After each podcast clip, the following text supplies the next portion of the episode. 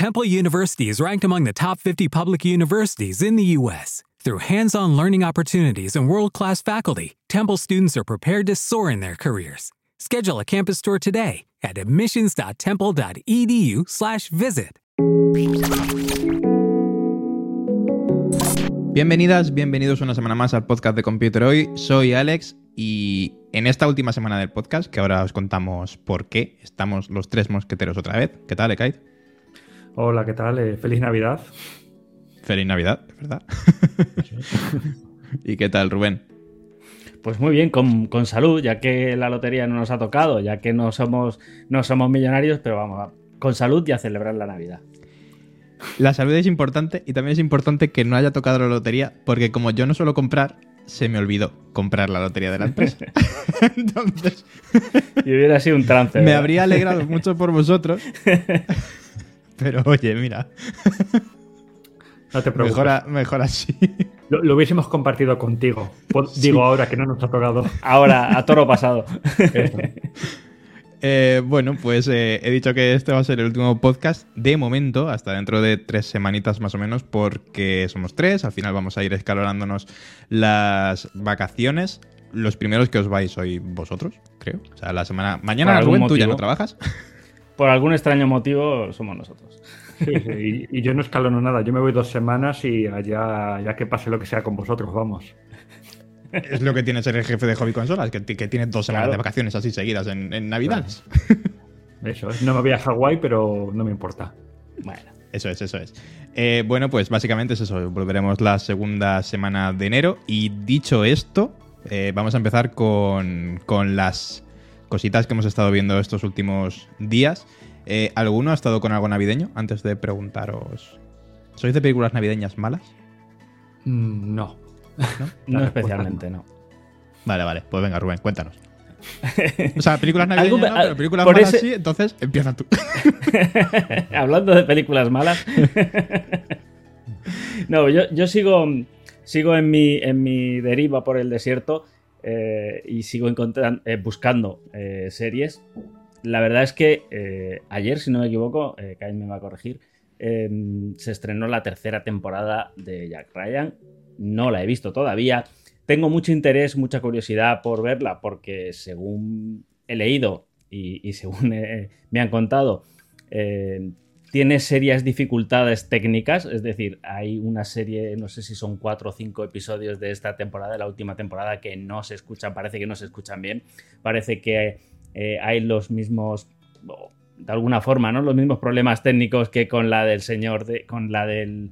Em, con la del, la de Juego de Tronos, que tampoco decían que se veía bien. Bueno, vamos a ver. Yo lo voy a ver, lo voy a, voy a ver la serie con un buen equipo de sonido, a ver si realmente tiene problemas de sonido o no tiene problemas de sonido. Vamos a, intentar descubrirlo y a intentar desvelar el misterio, eh, pero todavía no la he visto. Eso es, eh, una de las eh, asignaturas pendientes que me queda para después de, de Navidades de momento me he puesto un poquito con la misma temática, con la misma línea y, me he puesto, he empezado a ver la de El, nuevo empleado, una serie eh, de, Netflix, me parece que está así en Netflix, em, que la verdad es bastante interesante, es un abogado recién salido de la universidad que se mete en la CIA y empieza... Eh, es digamos el Jack Ryan, lo que pasa que en vez de ser contable es abogado y en fin, es de ese tipo de eh, pseudo espías, en fin, un poco de acción y, y a ver qué tal. De momento eh, he visto solamente un episodio, tampoco he tenido mucho tiempo de, ver más. Y, bueno, la verdad es que tiene un tono bastante, bastante activo, bastante energético y me está, me está gustando. ¿Cómo, pues ¿cómo, ¿Cómo se nota el final de año, el cúmulo de trabajo que hay? Que Rubén dice que solamente ha visto un capítulo esta semana en vez de cinco eh. temporadas. ¿Cómo ha decaído, eh? Sí, sí, sí, sí. Bueno, pero luego lo compenso, lo compenso en vacaciones y, no sé, me, eh, me, veo de una, de una sentada, no sé, anatomía de Grey, alguna cortita. Va a haber que hacer un podcast especial lo que ha visto Rubén. Cuando volvamos. Vale, ¿nada más?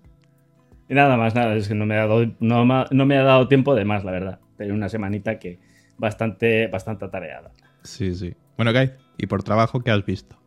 No, voy a decir por ocio que he visto, no quiero decir lo que he visto por trabajo. No tenemos un rótulo de esos de Breaking News, pero debería aparecer ahí justo debajo Breaking News. No, no, eh, no, comentar una serie que he visto, una serie española, eh, No me gusta conducir, que está en, en, TNT, en el canal TNT, al que se puede entrar o por TNT y por distintas plataformas también, que aparece como canal y demás. Y es una comedia eh, protagonizada por Juan Diego Boto, de un profesor universitario que a sus cuarenta y pico años se ha apuntado a autoescuela. Eh, es una comedia muy española y para bien, porque las situaciones que él vive en la autoescuela, con su edad y con quién está estudiando y demás, eh, te pones te puedes poner en su persona, ¿no? Incluso ese profesor de autoescuela que todos hemos tenido, o casi todos, que tenía sus particularidades, que siempre le contaba mismas milongas a todos, a todos los alumnos y tenía sus... Yo no te voy a enseñar a conducir, te voy a enseñar a probar el examen, ¿no? Ese, tipo de cosas. Pues de frases hechas, ¿no? sí, está súper bien reflejado y vamos, sí, me ha gustado mucho, me ha gustado mucho. Es más, eh, yo creo que igual hay segunda temporada y son seis capítulos de 25 minutos. Así que, vamos, te lo ves en una tarde, en dos o, o vamos, enseguida. Y más que nada llegué a ella porque, porque estaba escuchando muy buenas críticas y me recordó un poco a la repercusión que había tenido la, primera temporada de, Bota Juan, la serie de Javier Cámara, que también estuvo en TNT, ¿no? Y, a partir de ahí pues pegó el salto a HBO, etcétera, ¿no? Y, y, el mismo Javier Cámara hace un cameo en esta serie. Así que os la recomiendo encarecidamente, vamos. Vamos, que tiene ahí el meta Sí, en cierto modo, sí. Y, bueno, imagino, Alex, antes de que hables, que ninguno de los tres hemos visto Avatar, no hemos sacado tres horas y, media para ver la película, ¿no? No, yo estoy esperando a que vengan unos amigos y, verla todos juntos y, me está costando no, ser infiel a esto, porque tengo, tengo muchas ganas de verla y hasta el 4 de, de enero no voy a poder, así que... Pero bueno. Eh, ¿Tú qué has estado viendo? Vale. He visto el tráiler de Matt Heidi. Em, que lo comentaste la semana pasada. Va, a ser muy mi, mierda esa cosa. O sea, es que tengo muchísimas ganas de verla. Eh, lo que pasa es que me parece que copia. Vamos, eh, ya no copiar, sino. Ya no sé si es plagio a Robert Rodríguez, ¿sabes? el, estilo, el tema de los efectos de cámara eh, en postprocesado así para que sea como una película de celuloide, como muy, muy ese tipo de serie B. Pero tengo ganas de verla. No en el cine. No, o sea, no sé ni si la estrenan en el cine. Me esperaría que la pongan en alguna plataforma, pero tengo ganas de ver esa, esa cosa. y, me ha acabado Jujutsu Kaisen, el anime que comenté la semana pasada. Es increíble, la animación que tiene es alucinante.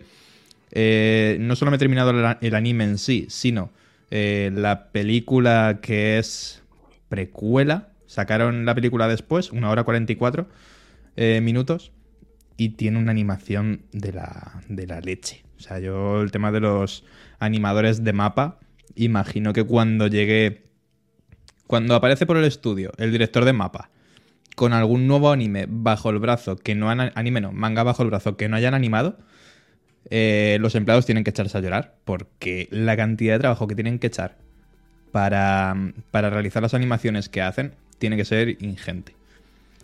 Y para no romper eh, con anime, no sabía muy bien qué ver y he empezado Boruto, el hijo de Naruto. Así que...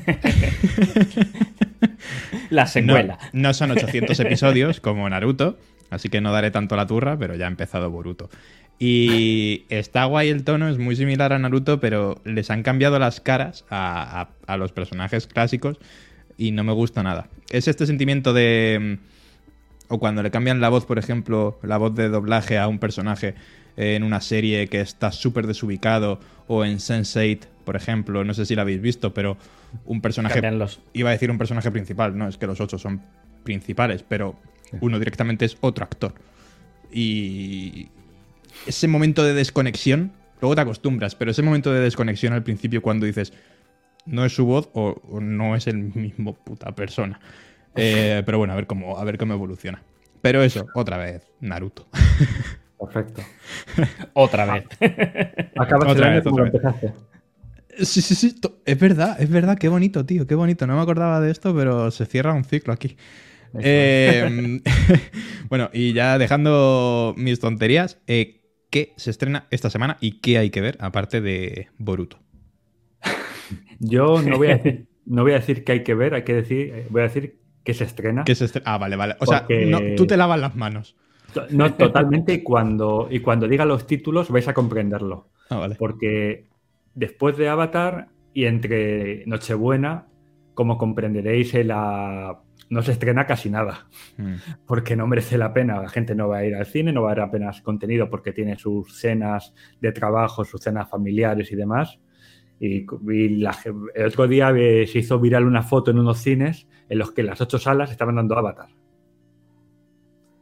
Así que.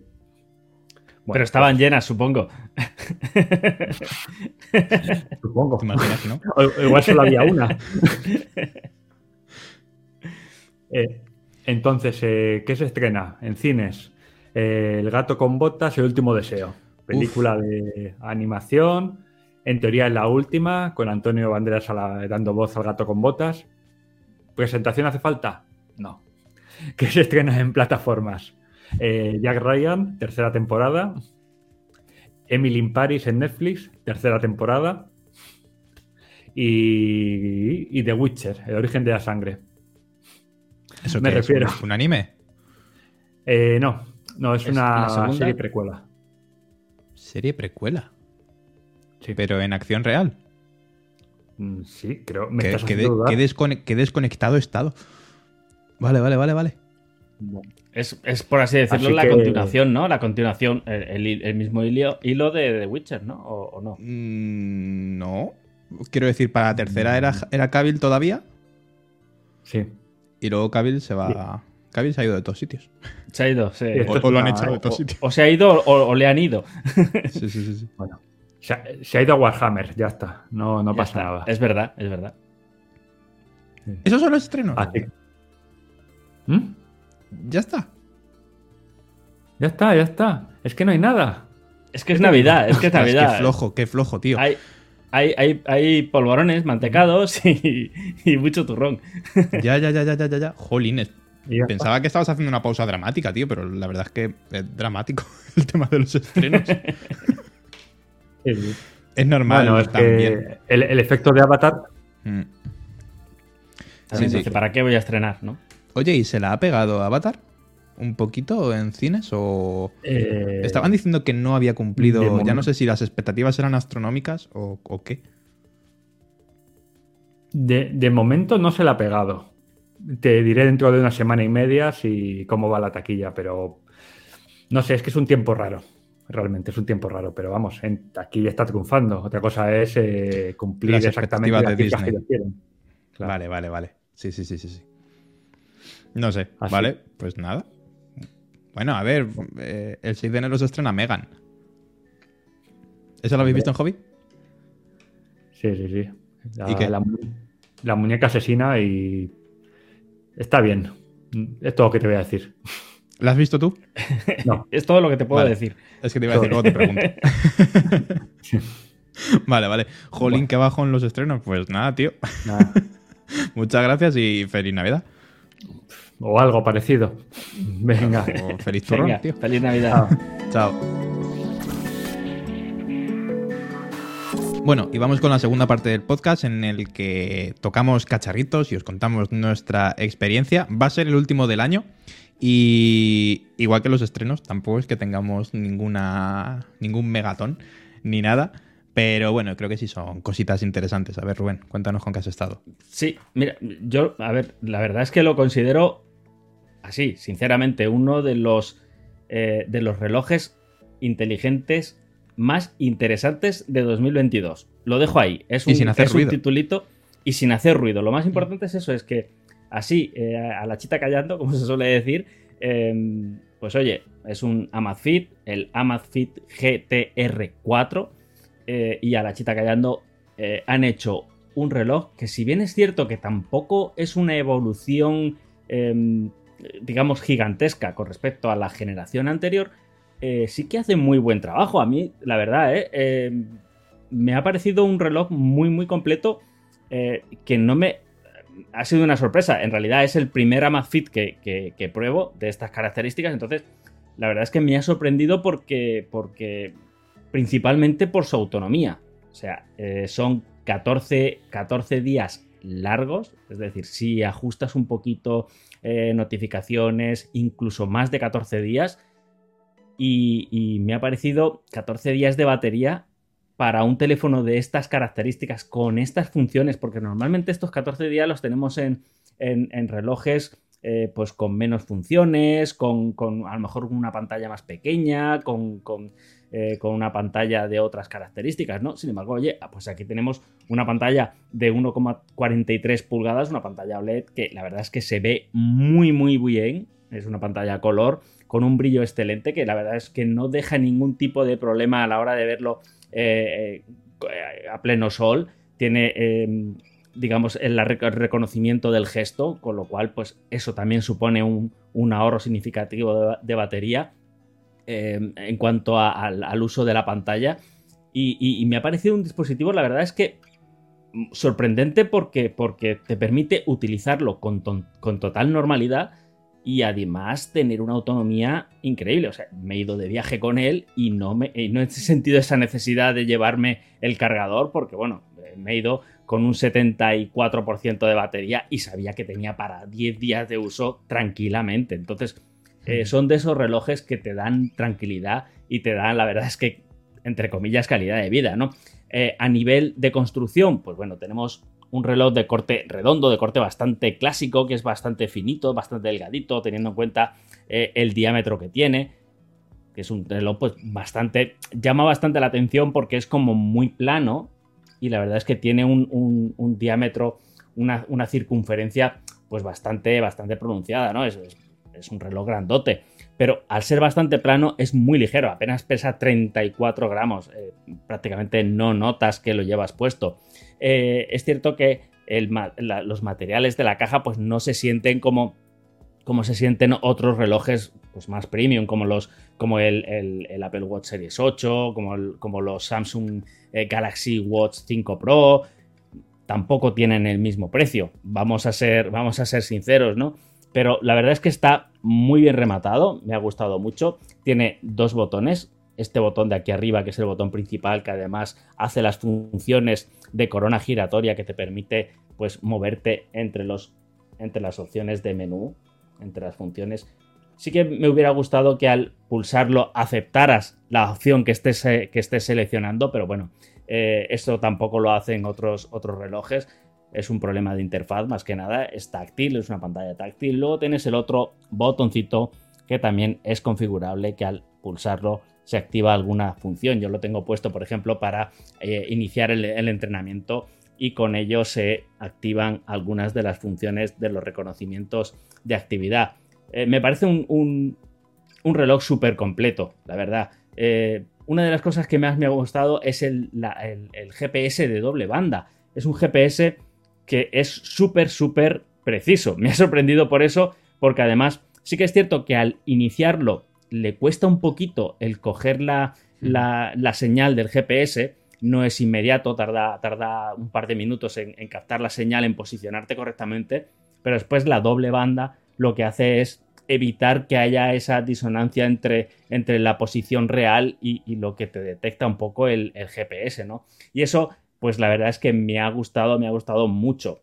Variedad de carátulas, pues tiene, la verdad es que tiene bastante variedad de, carátulas, es muy personalizable em, y es muy fácil de, instalar, ¿no? Tiene un sistema em, desde la aplicación, voy a enseñarte también la aplicación y la aplicación es muy muy completa. Es un, sistema CEP OS em, que es el que utiliza habitualmente eh, Amazfit y la verdad es que ofrece un listado de información hmm. muy detallada, todo tipo de, eh, de datos de salud, eh, de monitorización del sueño, monitorización y registro de actividades deportivas, hábitos, de, hábitos alimentarios, alimenticios, gestión del estrés, respiración, saturación de oxígeno en sangre, o sea, todos los parámetros que encontraríamos en, digamos, en relojes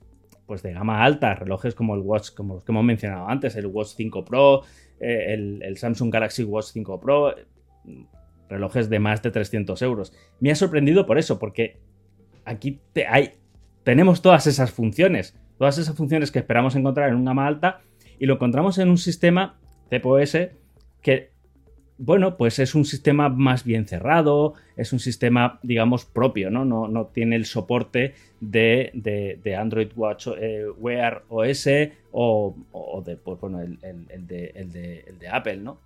Me ha sorprendido por eso, porque además tiene mucho soporte para aplicaciones, aplicaciones para hacer de todo. Es decir, como detalle, hay una aplicación de calculadora que te permite eh, calcular la propina o el porcentaje de para partir entre una cuenta entre cuatro, entre cuatro amigos. Pues, aplicaciones muy, muy random, ¿no? Que dices, eh, ¿qué pinta esto en, un reloj de un sistema operativo más o menos cerrado? Que te lo esperas, no sé, en, en sistemas operativos más, eh, más grandes, pero no en este tipo que normalmente son bastante ajustaditos y el presupuesto tampoco les da para, para demasiadas alegrías, ¿no? Sin embargo, me he encontrado un montón de aplicaciones y, oye, pues me gusta de posicionamiento, posicionamiento eh, por mapas, etc. Tiene capacidad de memoria interna. Eh, también permite, eh, digamos, actuar como, como reproductor de música independiente del móvil. Es decir, tú puedes copiar a la memoria interna del reloj los, archivos de audio, las, las, canciones, y escucharla directamente vinculándolo con unos auriculares Bluetooth, lo cual le da una cierta independencia del, smartphone. Te puedes dejar el teléfono tranquilamente en casa e irte únicamente con el reloj a hacer la actividad deportiva, puesto que tenemos GPS, tenemos la música y tenemos el control de la monitorización de la, de la actividad. Por lo tanto, te puedes permitir eh, fácilmente dejarte el móvil en casa y, toda la actividad y todo lo que necesitas para hacer el entrenamiento lo tienes en el, en el reloj, lo cual me parece una opción pues bastante interesante. ¿Qué no tenemos? Pues no tenemos NFC. Si vas a comprar algo, vas a necesitar el móvil para hacer el pago de, de, lo que compres, porque no lo vas a poder hacer el pago desde el reloj. Es una, una cosa que sí que habría añadido más que nada porque eh, es como, un, como una carencia, como una carencia que, no entiendes, ¿no? Con este nivel de, equipamiento general que no tenga un NFC, ¿no? Que ya está, lo vemos como un poco una opción bastante, bastante básica. It is Ryan here and I have a question for you. What do you do when you win? Like, are you a fist pumper? a woohooer, a hand clapper, a high fiver. I kind of like the high five, but if you want to hone in on those winning moves, check out Chumba Casino. At ChumbaCasino.com, choose from hundreds of social casino style games for your chance to redeem serious cash prizes. There are new game releases weekly, plus free daily bonuses. So don't wait. Start having the most fun ever at ChumbaCasino.com. No purchase necessary. VGW. Void prohibited by law. See terms and conditions. 18 plus. Lucky Land Casino. Asking people, what's the weirdest place you've gotten lucky? Lucky? In line at the deli, I guess? Aha, in my dentist's office. More than once, actually. Do I have to say? Yes, you do. In the car before my kids' PTA meeting. Really? Yes. Excuse me, what's the weirdest place you've gotten lucky? I never win and tell. Well, there you have it. You can get lucky anywhere playing at LuckyLandSlots.com. Play for free right now. Are you feeling lucky? No purchase necessary. Void where prohibited by law. 18 plus. Terms and conditions apply. See website for details.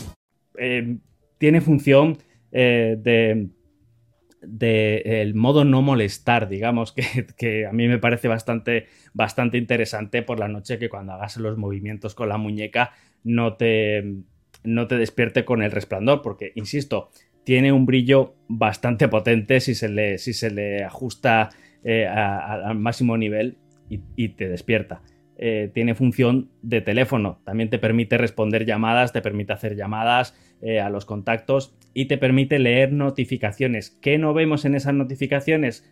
Los emojis, los emoticonos no terminan de verse muy bien, en fin, es, uno de los problemas que tienen este tipo de, eh, dispositivos, que en algunos, los, los Galaxy Watch de última generación sí que se veían bien, sí que podías contestar, pero desde estos, pues no, puedes responder tanto a llamadas como eh, las notificaciones, responderlas directamente o simplemente gestionarla. Y alguna de ellas sí que es cierto que a lo mejor te llega la notificación, pero para responderla te manda al, al, eh, al móvil. Pero en cualquier caso, eh, me parece una, una, una, opción muy, muy interesante y a un precio que considero que es, es un precio bastante adecuado. Eh, son 199 euros. La verdad es que a nivel de prestaciones, de, de funcionamiento del dispositivo que, que va muy, muy, muy, muy fluido, funciona muy bien el menú, se mueve muy bien, te da una, una información muy clara en pantalla, tiene muchas opciones desde la aplicación, personalización de esferas, etc. Es un sistema que me he encontrado, lo he encontrado muy sorprendente que por este precio y, y en un sistema cerrado ofrezca todas estas funciones. Y me parece un, un, dispositivo, la verdad, que para cerrar el año, pues digamos un broche de oro. ¡Ay, qué bonito! Qué bonito te ha quedado.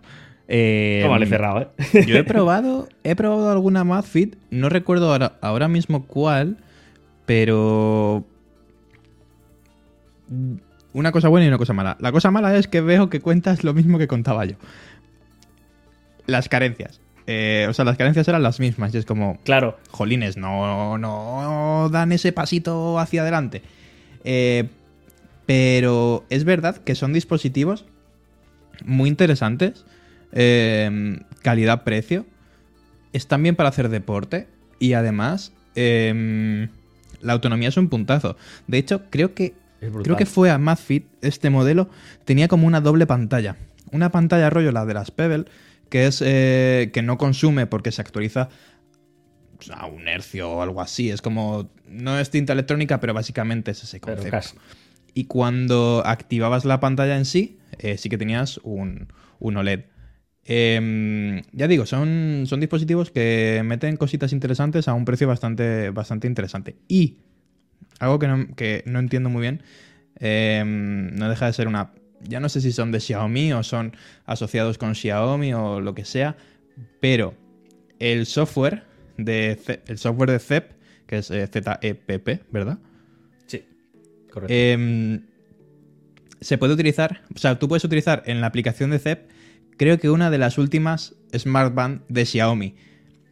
CEP no es la aplicación oficial para las Smartband, sin embargo, si tú utilizabas, es que creo que era la, la última Mi Band, si la conectabas al software de Xiaomi tenía unas opciones básicas, si la conectabas al software de CEP tenía Se ampliaban. mejores características. Entonces era como más recomendable conectarlo, de hecho lo dije en el análisis, era más recomendable conectarlo al software de CEP que, que al oficial de, es que es, de es, Xiaomi. es, muy, es muy completa la aplicación. A mí Está me guay, ha sorprendido porque, porque este tipo de, de relojes eh, no tienen tanta personalización. Cuando te digo este tipo de relojes, pues no sé, te hablo eh, del Realme Watch, del Oppo Hmm. Watch, que son relojes que, que sí es cierto, tienen eh, bastantes funciones para lo que, para lo que viene siendo una, no sé, una pulsera avanzada, vamos a decirlo, vamos a llamarlo así, porque son al final son sistemas operativos bastante cerrados, bastante con aplicaciones eh, muy limitadas, que no puedes utilizar aplicaciones de terceros eh, como la aplicación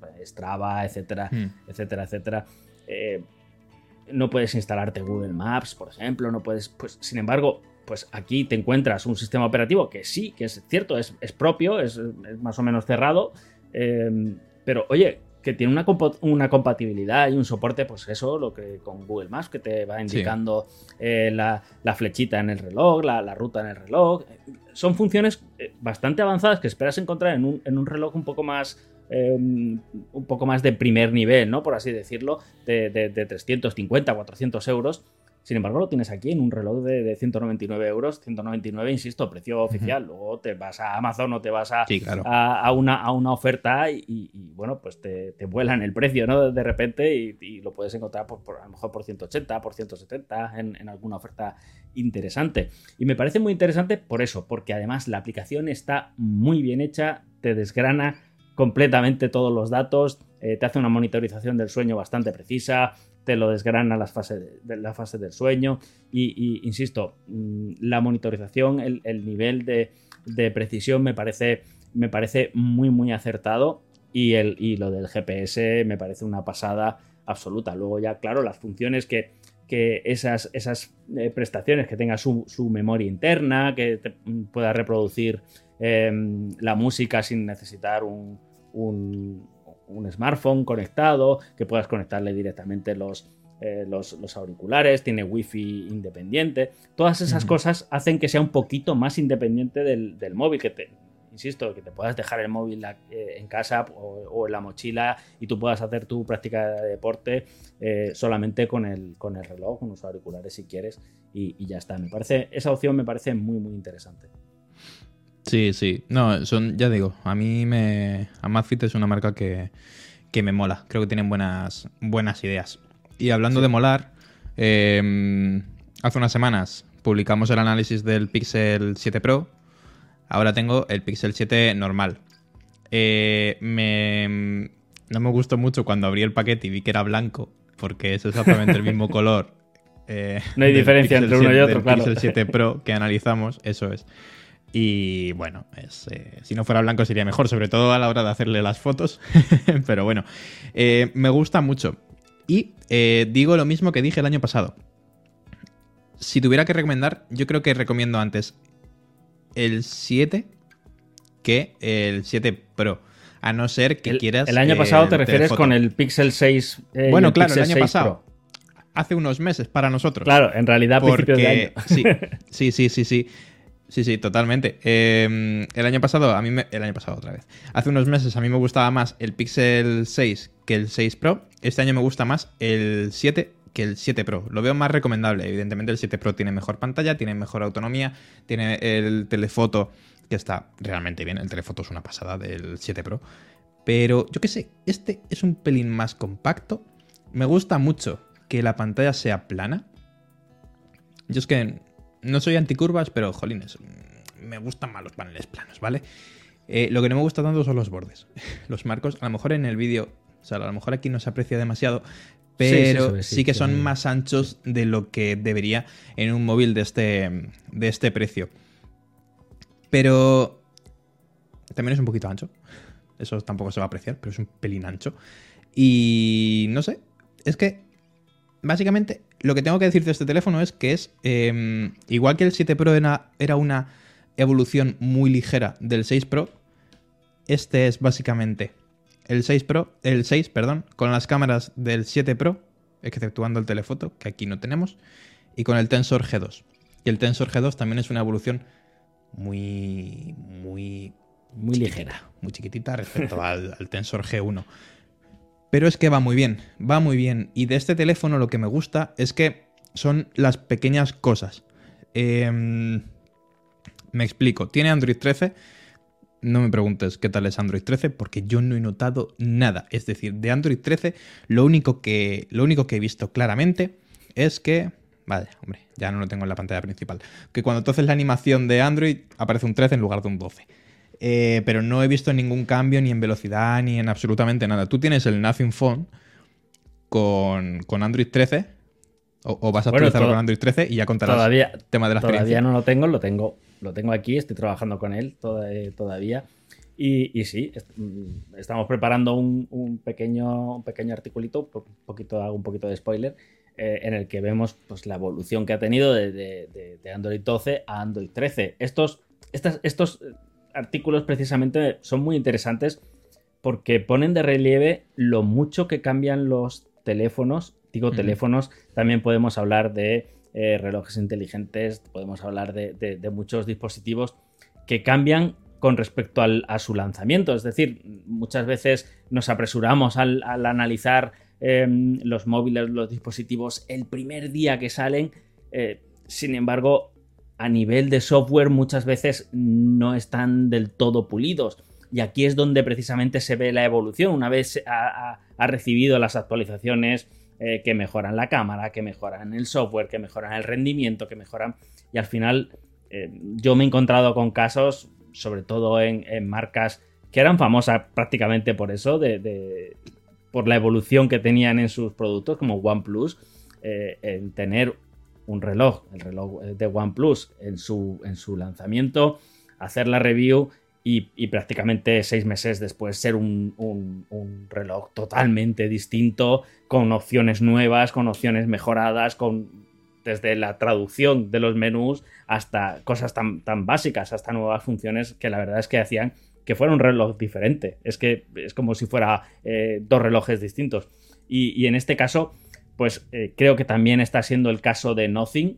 Y, y bueno, pues lo vamos a ver en, en ese, en ese artículo. Y creo que es un poco lo que, lo que le estará pasando a, a- o lo que le, le- le vendrá eh, pasando a los, a los, eh, a los Pixel 7, que también tendrán una evolución. Y, y la verdad es que en el, con el 13 igual no se nota tanto, porque es que es muy, es muy a nivel interno. Android 13 no es tan visible, es más eh, a nivel de rendimiento y de funcionamiento interno, de seguridad, etcétera. No es una, un cambio estético tan, tan apreciable.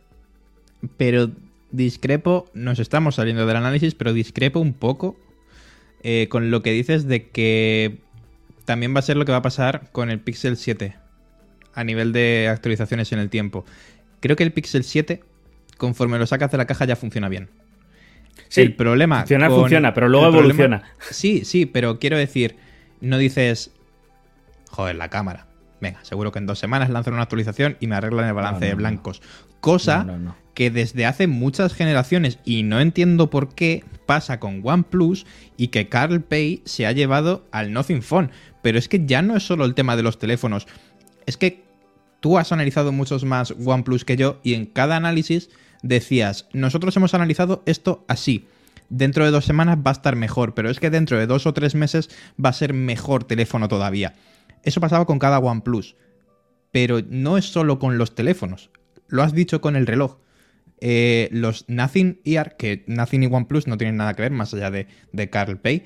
eh, los Nothing Ear One también tuvieron un par de actualizaciones para arreglar cosas. Ya no es mejorar, es arreglar cosas. El Nothing Phone exactamente igual, exactamente igual con la cámara, cosa que pasaba con los OnePlus. O sea, yo, yo creo que ya lo hacen a propósito porque es que no, no, no son teléfonos recomendables día uno.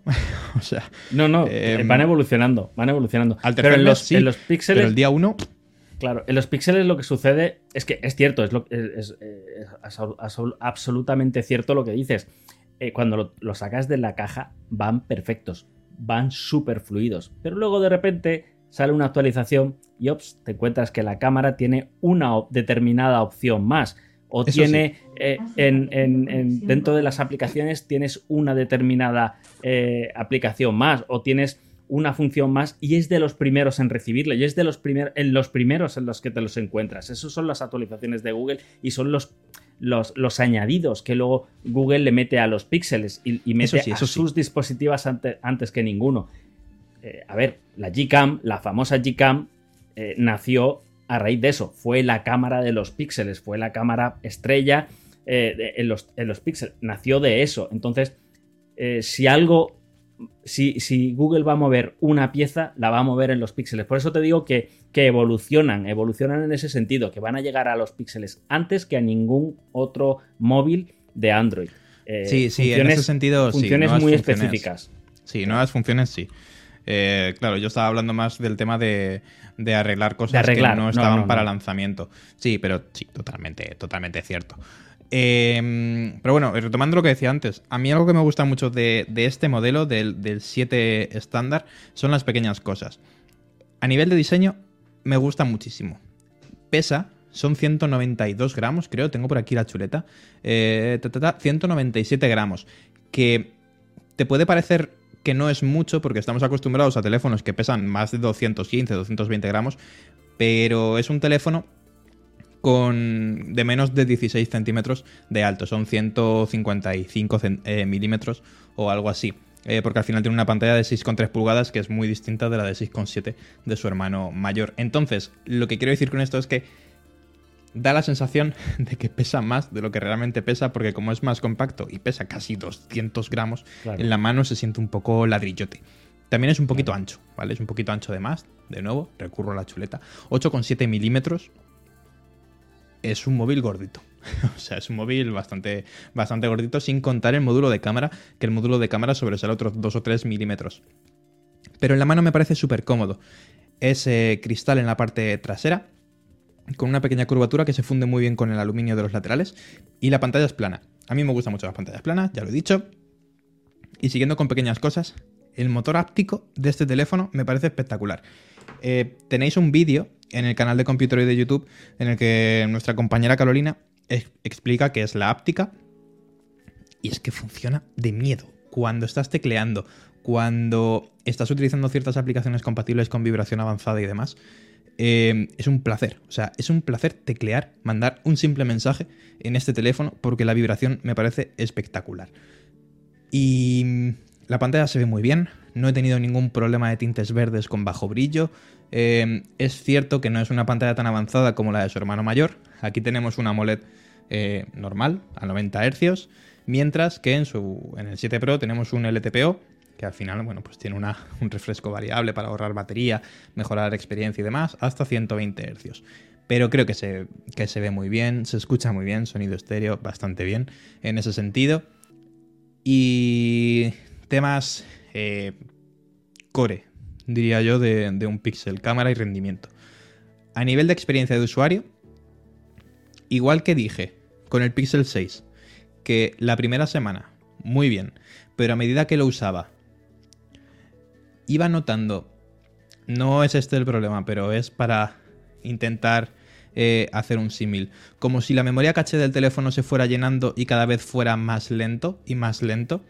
No es que el Pixel 6 se volviera más lento, pero sí que me aparecían más bugs. Cada, cada, cada semana descubría un bug nuevo.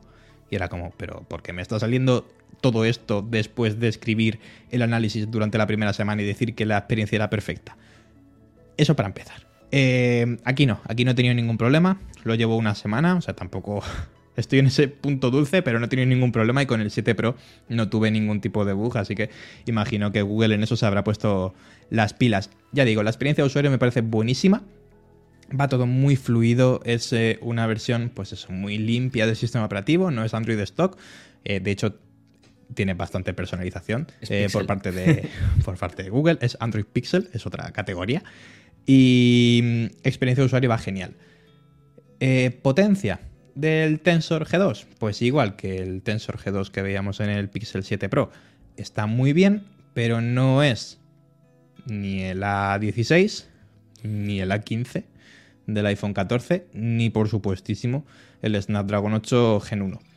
Eh, no llega, a nivel de GPU no llega a los SOC más potentes. Eso se nota en títulos como Diablo Immortal, eh, juegos también como Genshin Impact cuando empiezas a ir a, a jugar a tope. Pero en Diablo Immortal, cuando estás en una ciudad, mm, ves que la tasa de frames se desploma. Si estás jugando en, en alta resolución, en alta tasa de frames, con moderados en ultra, sombras en ultra, etcétera, etcétera. Tienes que bajar a medio o alto para jugar a un buen nivel de, a una buena tasa de frames por segundo. Pero si no juegas, yo creo que te va a dar exactamente igual. Y la otra pata de los píxeles es la cámara.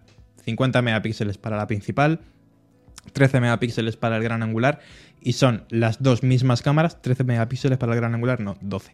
Son las dos mismas cámaras que tiene el 7 Pro.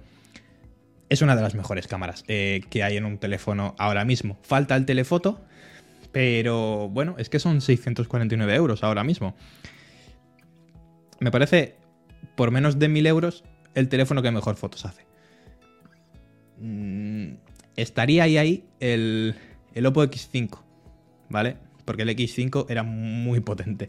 Sobre todo el gran la, angular. versión, la versión estándar, ¿no? No el Pro. La versión, eh, equiparándolo un poco, sería el, el- el Pixel 7 con el Fine X5 eh, estándar. Tú probaste el X5 El Pro. Pro. Vale, y yo probé el X5 normal. A nivel de cámaras Normal. creo que eran exactamente las mismas cámaras. La diferencia que era el Pro tenía en la cámara principal una de las lentes, no era de plástico, sino de cristal. Eh, es que, jolines, es que el X5 y el X5 Pro me siguen pareciendo eh, dos de los teléfonos más potentes a nivel fotográfico de este, de este año. Pero por menos de 1000 euros, no te hablo de 999, que es lo que cuesta el Oppo eh, X5 normal. Por menos de. Quitándolo por el X5, este es el mejor teléfono para hacer fotos, en mi opinión. Eh, por debajo de, de esos 1000 euros. Y por encima de los 1000 euros también. El iPhone 14 cuesta El iPhone 14 Plus cuesta más de 1000 euros y este teléfono es bastante mejor, tanto en principal como en gran angular, sobre todo cuando, la, cuando cae la luz. Por lo demás es que es igual, en vídeo ha mejorado respecto a la generación anterior. Es cierto que no está al nivel de los iPhone, sobre todo esto para verlo hay que ver el vídeo en la pantalla del ordenador, porque la pantalla del móvil se ve muy bien, pero cuando lo ves en grande, pues es cuando te das cuenta de, Cuando marca la diferencia. de claro. artefactos, de cositas. Pero es que no se me ocurre ningún motivo para, para no recomendar este teléfono. ¿Quieres un teléfono de gama alta pero no quieres gastarte una morterada de pasta? Este teléfono es espectacular. Si solo tienes 500 euros, em, yo no... Es complicado, pero yo no recomendaría eh, gastarte 150 euros más para comprar este móvil. Puede no parecer mucho 150 euros más, pero hay usuarios a los que ese dinero sí que les marca una clara diferencia, porque por ese dinero te Sí, puedes comprar. Claro, por ese dinero te puedes comprar tanto unos buenos auriculares como una pulsera de actividad junto al teléfono, por ejemplo. Entonces, eh, no recomendaría, si tienes 500 euros, ahorrar un poco más para ir a por este, porque en esa barrera de los 500 euros ya hay teléfonos buenísimos. Este año está siendo espectacular, eh, desde hace unos meses hasta parte. Y además el Pixel 6A sigue siendo un teléfono muy recomendable y creo que la semana pasada estaba por 360 o algo así. Entonces es complicado, pero no sé, no se me ocurre ningún motivo para no recomendar el, el Pixel 7. Lucky Land Casino asking people what's the weirdest place you've gotten lucky? Lucky? In line at the deli, I guess? Haha, in my dentist's office. More than once, actually. Do I have to say? Yes, you do. In the car before my kids' PTA meeting. Really? Yes. Excuse me, what's the weirdest place you've gotten lucky? I never win and tell. Well, there you have it. You can get lucky anywhere playing at LuckyLandSlots.com. Play for free right now. Are you feeling lucky? No purchase necessary. Void where prohibited by law. 18 plus. Terms and conditions apply. See website for details.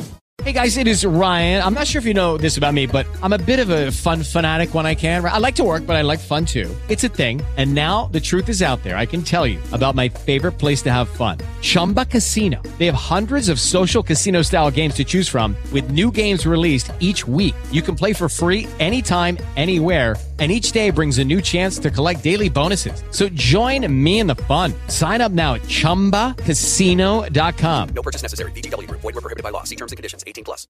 incluso por encima del Pixel 7 Pro. Tiene buena autonomía. Yo con un uso que es bastante, bastante exigente con el teléfono, tengo para una jornada de uso con mis 6 horas y media de pantalla, que no es mucho, 6 horas y media comparada con otros teléfonos, Está en la pero ya digo que sí, es la media y además son 4.300 miliamperios o algo así.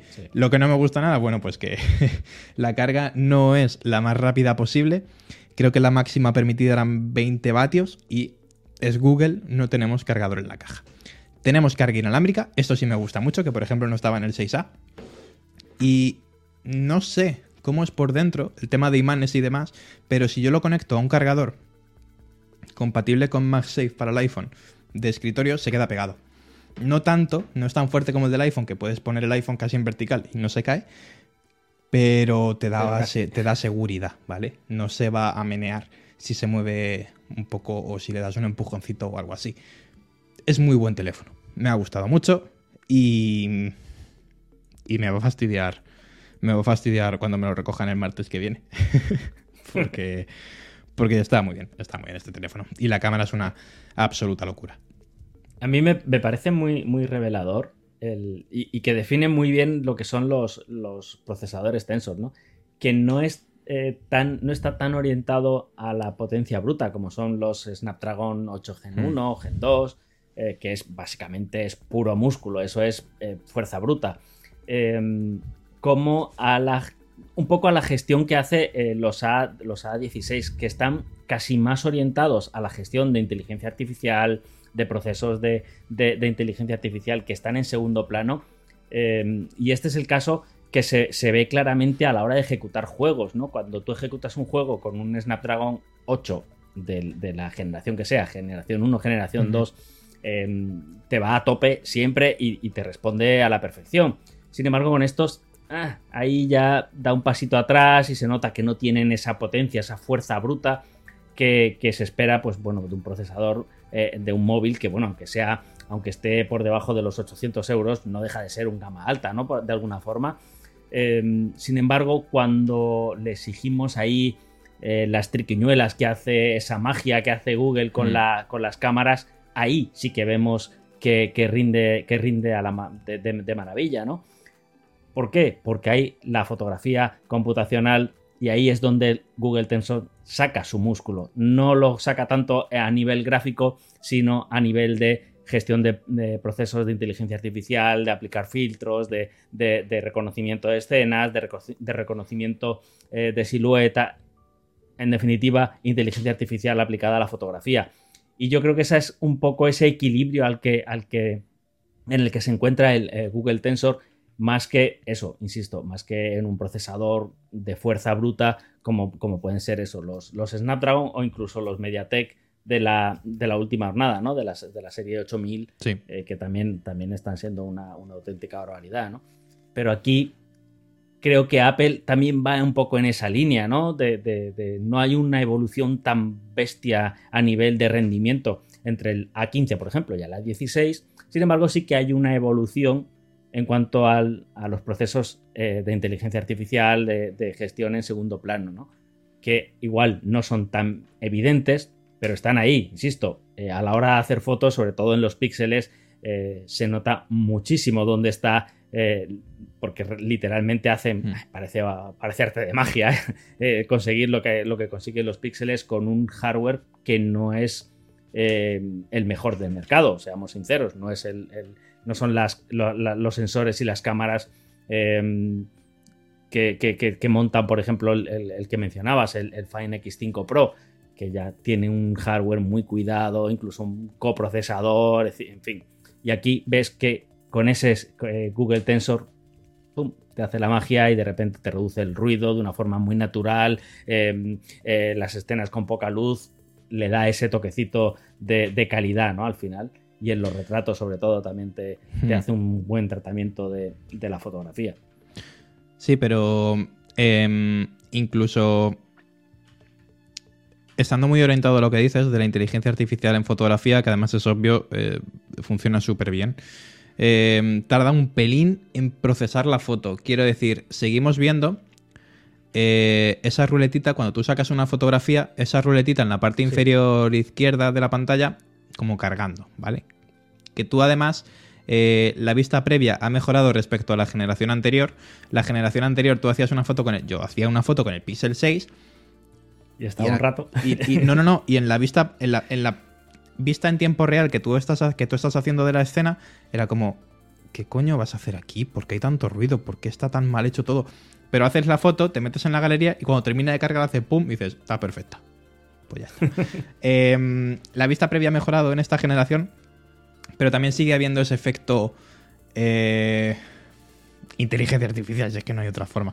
Ese efecto inteligencia artificial de ok, esta es la foto que yo tenía en mi cabeza, no es la más realista porque los colores son muy contrastados, es decir, no, no es la cámara del iPhone que tiene una aproximación un poco más realista en algunos puntos, aunque la, calidad- la cámara del iPhone también es bastante cálida con el balance de blancos, pero, mm, pero sí se nota eh, que el Tensor está muy enfocado a inteligencia artificial, aunque ya digo, creo que debería eh, ser más rápido procesando, ya que es un hardware propio para un software propio. Es decir, en el iPhone también ocurre, pero no tarda tanto. Y en el iPhone ocurre sobre todo con el HDR, no con la totalidad de La la, imagen de la básica. imagen. Sí, Claro. Eh, el problema es Samsung, seguramente. O sea, se ha visto en el. A ver, a ver. o sea, el Tensor lo hace Samsung y se ha visto en los 8 Gen 1 cuántas veces hemos dicho en los análisis. Esto es todo lo potente que tú quieras, pero se calienta como el palo de un churrero. Em, con el 8 Gen 1 Plus, que ya no lo hace Samsung, sino que lo hace TSMC, las cosas cambian. Los procesos de fabricación de TSMC están muchísimo más pulidos que los de, que los de Samsung. Pero bueno, a ver un Tensor G3 eh, dentro, de, dentro de un añito. ¿Qué pasa? Si siguen tirando a optimización de inteligencia artificial o si dicen, oye, mira, venga, vamos a, vamos a hacer la guerra ahora contra A dar un Apple empujón de y potencia, Qualcomm claro. y MediaTek, como tú decías, Claro. en su, en su terreno de juego. Pero ya digo, si no vas a jugar, si vas a jugar este móvil no es para ti, si no vas a jugar, este móvil es un pepinazo y un regalo de, de Reyes, Papá Noel o lo que queráis. Muy, muy interesante. Y poco más. Ya digo, me va a dar pena que, que se lo lleven. Pero es lo que hay. Es lo que hay. y nada, em, te diría para terminar un poco este podcast eh, que contaras con qué... em, Vamos a hacer una cosa. ¿Te apetece decir cuál es el cacharro de 2022 que más te ha gustado y el que menos? El que más Pero me ha gustado creo que lo- mojándote de verdad. O sea, si te apetece, lo hacemos. Sí, sí, eh, totalmente. Pues Totalmente, totalmente. ¿Lo- lo tienes más- claro? Lo tengo, el que más me ha gustado lo Vale. tengo bastante claro. El que menos, igual no tanto. Hmm. igual no tanto. Pero el que, el que más me ha gustado, eh, lo tengo clarísimo. El, el Apple Studio. el Apple. El, ah, el, Ma- el Mac Studio. El Mac Ya. Studio. Ya, ya. El Mac Studio. Eh, ¿Por qué? Pues eh, lo primero es formato. Formato súper Mm. compacto, formato súper bonito, muy silencioso, eh, con los conectores correctos, vamos a decirlo, para ser, para ser un Apple. Tenía conectores de todo tipo, tenía Mm. sobre todo a mí lo que me ganó es el detallito de la... Y digo, insisto, es un detallito eh, sin importancia si no me dedicara un poco más intensamente a la fotografía, pero esa ranura eh, frontal, la verdad es que me ganó. Eh, y en general, un rendimiento en un formato tan compacto y que si es cierto, eh, cuando lo analizas de primeras, dices, ostras, vale, es un ordenador, pero eh, cuesta 2.500, 2.600 euros. Eh, Nosotros probamos, eh, creo que era el, el de, que tenía el procesador Pro, el, el M1 Pro.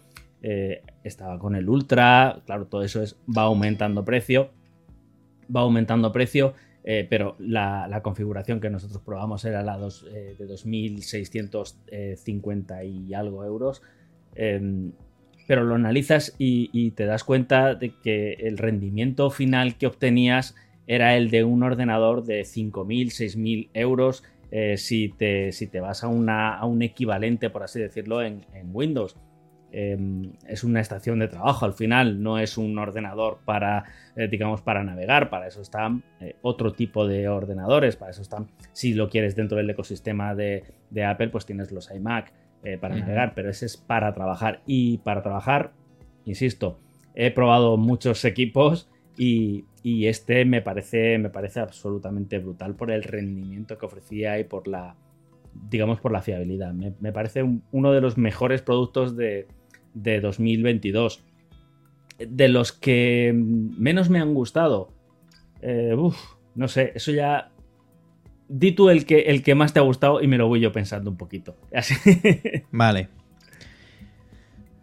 Uf. Em,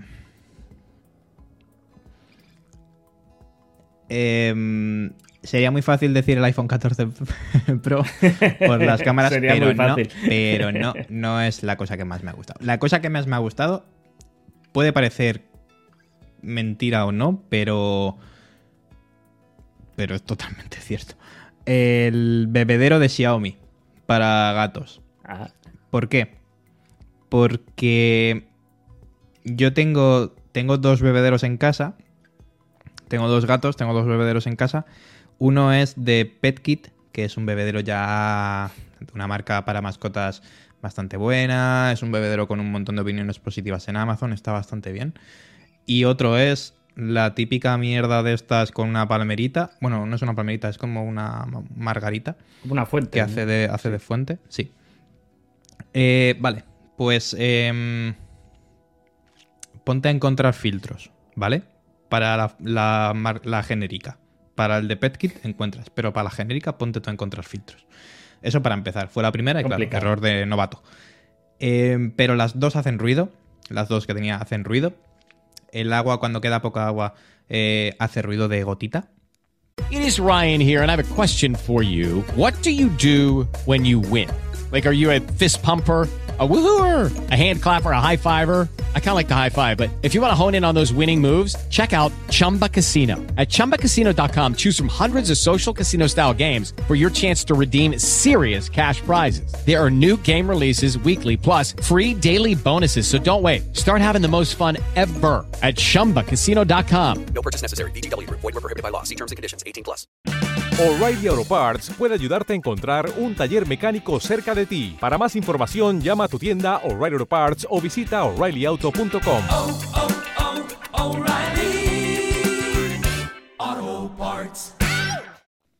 Y no es fácil. Como gorgojeo, como ese. Sí, no, el cluc, cluc, cluc, cluc, cluc, cluc. Ajá. El- esa gotita que queda ahí. Y el gorgojeo es el ruido del motor, eso sí, es, es así. Em, pero luego tampoco el PetKit, siendo más avanzado que el genérico, no es fácil de limpiar, tampoco es el más fácil de llenar, se puede salir el agua. El de Xiaomi no tiene ni ruido de gotita, ni ruido de motor, es súper fácil de llenar, es bonito, y luego tiene una cosa que mola mucho, que es que cuando queda poca agua, te manda una notificación al móvil, tengo poca agua, lléname. Chimpum. Y luego es Xiaomi, tienes filtros a tu tiplén tanto en Amazon como en AliExpress. Así que genial. Y ya digo, es lo que más me ha gustado. Porque encima el formato de fuente em, tiene un pequeño chorro y además tiene agua estancada pero una cantidad de agua estancada eh, suficiente. Entonces, a la gatita le gusta beber del chorro y al gato le gusta beber del agua más estancada. Lo tiene todo, lo tiene todo. Son 70 pavos, pero es el de los pocos productos que este año he probado que, que digo, esto mañana me lo compraría. ¿Sabes? Hay muchas cosas que me gustan, pero a lo mejor yo no me las compraría. Porque o no las necesito o son no sé, sería más capricho que otra cosa. Pero la fuente, eh, 100%. Y luego por irnos a los móviles, uno extraño, el Z Axon 40 Ultra, el ZTE. Me parece Es el muy, que tiene la camarita debajo de la pantalla. La Debajo, es literal. una mierda para hacerte selfies, una mierda. Pero los materiales, las cámaras, la pantalla, el diseño, todo muy bien, muy bien. Pero el que más, gama. la fuente de Xiaomi. Y te toca el que menos. Pues el que menos, una tele. Estaba haciendo aquí un poquito de repaso. Ostras. Eh, el, el que menos, una tele. Y es eh, una- un televisor que eh, analizamos a principio de año. Eh, es el Nokia el 5000A. Eh, analizamos la versión de 50 Ah, pulgadas. Sí, sí, sí. sí. Eh, y la verdad es que eh, es cierto, es Nokia, que no es una marca que, eh, que destaque por su, por su, digamos, innovación eh, en el apartado de, la- de los televisores. Sin embargo, es una marca que, aunque en España no tiene mucha tradición o no es muy conocida por eso, lleva haciendo televisores desde, desde los años 80-90. O sea, tiene bastante tradición de, fabricar televisores. Eh, bueno, es un, televisor que, si no recuerdo mal, estaba por un precio de en torno a los 600, 650 euros. Eh, y tal y como está el mercado ahora, es decir, eh, esto hay que cogerlo dentro de un contexto, ¿no? Eh, es, eh, 600 euros es un precio adecuado para ese tipo de televisor, pero tal y como está la competencia, tal y como está el mercado actual, eh, Hmm. esa categoría eh, o, o esa calidad que ofrece el- eh, tanto el, el- el panel, el contraste, el color, eh, el brillo que te ofrecía el panel, no se corresponde con la de un televisor actual de ese rango de 650 euros aproximadamente, porque los televisores actuales de ese rango de precio te traen HDR eh, 10 Plus, te traen Dolby Vision, eh, traen un sistema eh, operativo bastante más sólido y bastante, digamos, mejor integrado. Eh, la calidad del panel eh, tiene más brillo, tiene un mejor contraste. Son una suma de pequeñas cosas que, eh, que, bueno, el precio está un poquito no subido, entiéndeme, está en la línea, pero claro, es que la competencia lo Eso es. vivíamos hace, hace Mm. algunos años que efectivamente un, un- un smartphone de gama media pues costaba 500 euros. Llegó, llegaron Xiaomi, llegó Realme, llegaron todas estas marcas que hicieron, empujaron eh, con calidad, con buenas prestaciones, empujaron todos esos precios hacia abajo y ahora tenías por 300 euros unos móviles que eran antes equivalentes prácticamente a la gama media alta y ahora lo tenías en prácticamente la gama de entrada, ¿no? Pues con los televisores ha pasado un poco lo mismo. Eh, sí, eh, sería un precio adecuado en otros tiempos eh, esa calidad con, ese, con esos 650 euros. Sí, pero ahora, tal y como está el mercado, todo lo ha empujado hacia abajo. Las prestaciones en ese rango de precios son mucho mayores y entonces se queda un poquito corto para, para, ese, para ese rango de precio, esa relación calidad-precio, ¿no? Y, es un poquito el más flojo que, yo recuerdo de, análisis. de todas formas, pues como segundo televisor, pues es perfectamente válido. ¿Hay otras opciones en el mercado? También hay otras opciones en el mercado. es que has descrito el Nokia X30, que de hecho sale justo ahora, cuando se publica este podcast. Es un móvil que está bien, pero que cuesta 550 euros mm, con un Snapdragon 695. Eh, no puedes costar lo mismo que el Nothing Phone, por ejemplo. Sin ofrecer realmente nada, nada Snapdragon 778 que trae el... Sí. Y es que no es solo el Nothing Phone, es el Nothing Phone, es el Poco F4, es el, el Poco X4, eh, es el Realme, el GT Neo 3, o sea, son una serie de teléfonos, el Pixel 6a. Has descrito el Nokia X30, teléfono que me ha gustado bastante, cuyo procesador. Bueno, de hecho ya hablamos de él la semana pasada, así que os vais al podcast eh, de la semana pasada. Vale, eh, el que menos. Eh, no, no por ser un producto malo. Este año he analizado cosas malas que dices, joder, es que no. O sea, objetivamente sale una nota de 70, pero yo le daría un 50. O sea, sale un 70 porque la media de apartados al final eh, da eso. Pero subjetivamente le daría otra nota peor. Ya digo, lo, lo, lo que más complicado eh, me lo ha puesto a la hora de analizar es precisamente el Xiaomi Book 12... Eh, el 12S, creo que se llamaba. S. Eh, sí, Book S 12,4. Eso es. El Surface de Xiaomi. ¿Por qué? Eh, no me parece sobresaliente en ningún punto, pero no me parece tampoco malo en ninguno. Es decir, cumple, la pantalla cumple, los altavoces cumplen, el diseño está guay. Pero lo que falla es Windows 11 S junto a procesador Snapdragon, creo que era el CX2 o, XC2. Es, pues eso, Windows más ARM no funciona. Mm, en, ese procesador. En los Surface sí funciona, pero en ese. ¿Pero en los Surface funciona fuera del modo S? Eh, sí. ¿Con todas las aplicaciones? Eh, con todas, todas, todas tiene el, esa especie de conversor. ¿Hay un Rosetta? Vale. Sí, hay un Rosetta por detrás que, funciona. Es cierto que la primera vez a lo mejor no te funciona eh, de todo fino, pero la segunda vez que se, que se ejecuta la aplicación va perfecto. Vale, es que aquí no. No, tiene soporte, no es un soporte nativo en el sentido de que no está funcionando sobre esa arquitectura ARM. Em, como por ejemplo aplicaciones eh, como Office sí que estaban adaptadas a ese, a ese, a ese cambio de arquitectura y funcionaban de forma nativa en, la nueva arquitectura. Pero las que no eran compatibles tú podías instalar eh, el, el, exe normal de toda la vida eh, y te funcionaba, te funcionaba, es cierto, te funcionaba, necesitaba ese, ese conversor, esa roseta, como, como le has llamado, em, ese conversor para, para, hacer la, digamos, la traducción de, una arquitectura a la otra, pero después te funcionaba eh, prácticamente, no sé si el 100%, tampoco lo probé, pero las que probé funcionaba sin, mayor problema. Pues gente de Xiaomi llamada Satya Nadella y que os deje el software. Porque, sí, sí, porque ya digo, si utilizas la suite y el software de Microsoft dentro de Windows 11S, todo va súper bien. Si te sales de Windows 11S, que es lo más tentador, porque es que Windows 11S está muy, muy limitado, em, hay cosas que vas a poder instalar y funcionan bien, Chrome. Hay cosas que no van a funcionar o que van a funcionar muy lentas. A mí me salió más de una vez eh, con programas clave Capture One, eh, por ejemplo, para editar fotografías, el mensajito de eh, el software no es compatible con, con la arquitectura. Eh, como cuando intentas instalar un programa, cuando intentabas instalar un programa de 64 bits en un, En uno de 32. PC de 32, pues eso. Eh, y claro, muy mal, o sea, muy mal, porque eh, es un producto muy interesante para ciertos usos.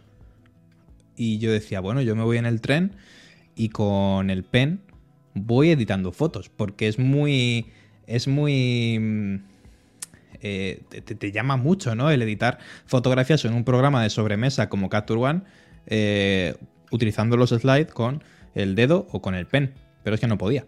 Eh, y así con varios, varios programas. Y veías que era muy aleatorio, porque todo era un punto exe, pero unos funcionaban y otros no, siendo exe de 64 bits, etcétera, etcétera.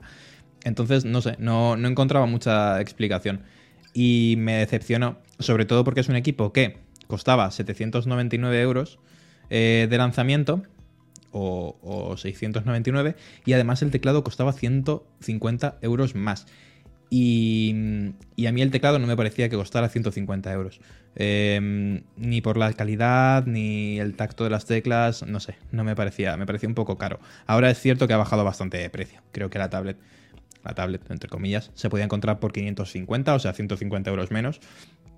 Así que por lo que antes te costaba la tablet, ahora, te, cue- ahora puedes tener la el tablet y el teclado, teclado. claro. Sí, pero ya digo, me decepcionó bastante. Eh, sobre todo no tanto culpa de Xiaomi. O sea, no es que el producto sea malo, simplemente que, que no se debería haber lanzado a lo mejor a ese precio porque estando las Surface, que sí funcionan, como bien dices, bien con ARM y sobre todo la Surface Go y demás, no tenía, para mí no tenía hueco este, este dispositivo.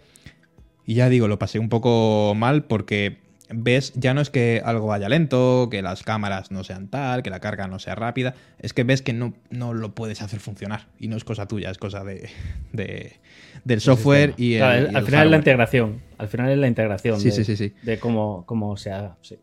Sí, básicamente eso lo...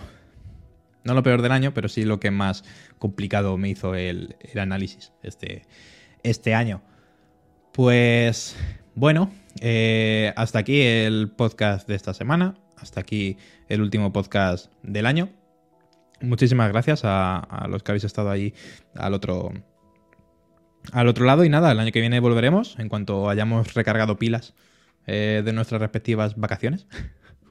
¿Tú te llevas tareas? ¿Te llevas algún dispositivo?